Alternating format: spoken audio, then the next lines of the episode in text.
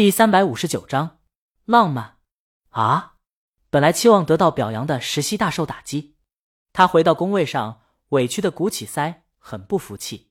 这前面正沉痛、愚昧、无知，生孩子不上医院，在驴背上颠儿呢，这转眼就到了银河之上，高科技满天飞了，任谁看到都会沉不住气的好不？石溪挽起袖子，他倒要看看前面那沉重和苦难同这宇宙有什么关系。然后，石溪发现自己看不懂了，这啥呀？都是时空跃迁、星际战舰、太空尘埃、消耗恒星能量、实现恒星蛙跳，还有什么银河第二悬臂、超新星、反物质云？石溪一脸懵，什么都不懂，但又觉得十分厉害的样子。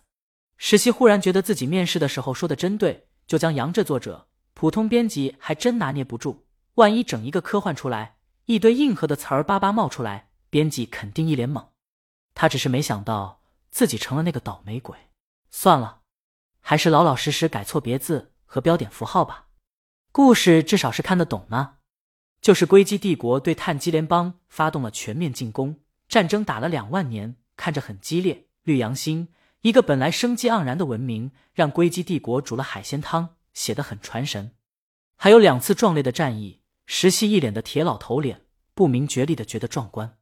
为了制止失败的硅基帝国的恒星蛙跳，碳基联邦要清理一个隔离带，然后在摧毁隔离带恒星时，要对恒星里的文明进行生命级别的甄别，保留三 C 及以上文明。什么是三 C？石溪也不懂。这一下子从乡村跳跃到这星际战争，石溪真的无所适从，主要看不懂，但也有可取之处，就是本来视野在一个小山村，突然奔到了浩大的星际战争。无论是绿洋星覆灭的震撼，还有星际战役的壮烈，都让人有一种视野忽然变化的震撼。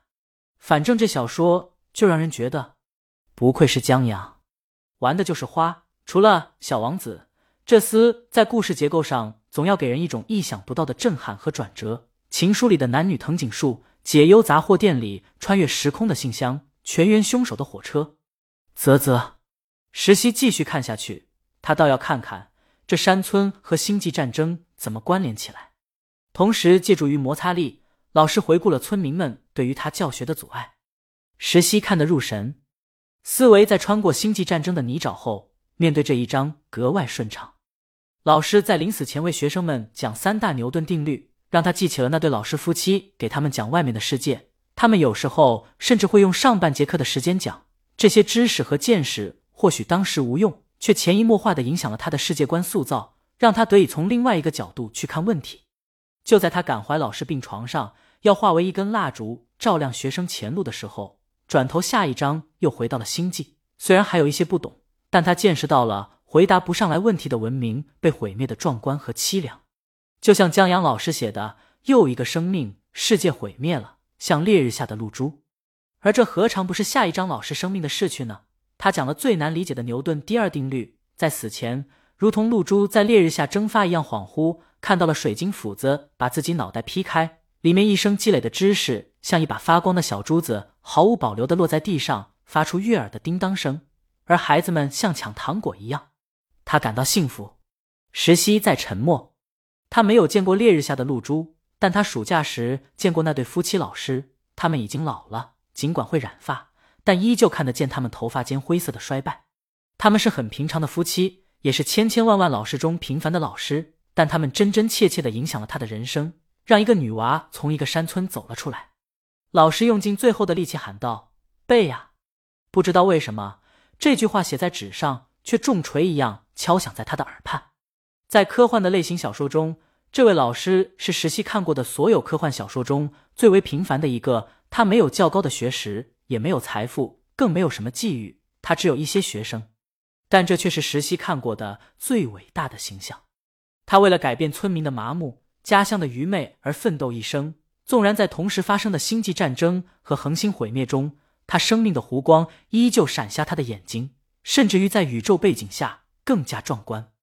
在下一章，学生们被选中了，故事在这儿变得不出意料起来，套路式的回答不上问题，即将毁灭。然后碰到了牛顿三大定律，学生们回答上来，拯救了地球。实习只是稍微紧张，在拯救地球以后，稍微出一口气而已，没有过于激动。现在影视剧用烂这种套路了，但欣慰还是有的，就是那种觉得伟大的老师，他临死前传授的知识派上了大用场，拯救了地球。老师一辈子在改变家乡，在大喝被压中去世，充满了无奈和遗憾。若知道最终竟然拯救了地球，应该会哈哈大笑吧？至少石溪作为一个旁观者，为他的奉献的结果感到前所未有的欣慰。这不是培养出了一个国家政要或者大富翁，他是拯救了地球。在所有外星人入侵的影视剧中和文学作品中，这位老师贡献最平凡，但绝对是最牛掰。这就是科幻的浪漫吧？石溪心情渐渐平复下来，直到碳基联邦发现，天啊，这颗行星上的文明不是三 C 级，是五 B 级。他们没有记忆遗传，所有记忆都是后天取得。石溪，他刚记起来，前面写过，这碳基联邦是记忆遗传，而地球，声波信息传输大约每秒一至十比特。外星人听到都笑了。一种没有记忆遗传，相互间用声波进行信息交流，能创造出五 B 级文明。但他们有一种个体，有一定数量，分布于种群的各个角落。这类个体充当两代生命体之间知识传递的媒介，听起来像神话。他们叫教师，教师。靠！石溪站起来，他的鸡皮疙瘩起来了。从浩瀚宇宙角度，刹那间拔高了老师对于文明。对于地球的意义，他甚至差点哭了，还有一丝丝的自豪，就那种看到没有？虽然我们没有记忆遗传，但我们依然在孤独进化的骄傲。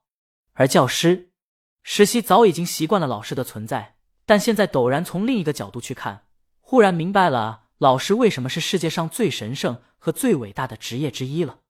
不是说这个职业队伍里没有坏虫，全是圣人，而是这个职业他们在星际宇宙的视野之下。担任着传承的责任，这个角度太奇特了，太浪漫了，浪漫到震撼。若说刚才拯救地球是科幻的浪漫化，现在就是科幻极致的浪漫，也是江阳的浪漫。石溪忍住心情激荡，轻轻一笑：“真好，偶像在哪儿捡的老公？”本章完。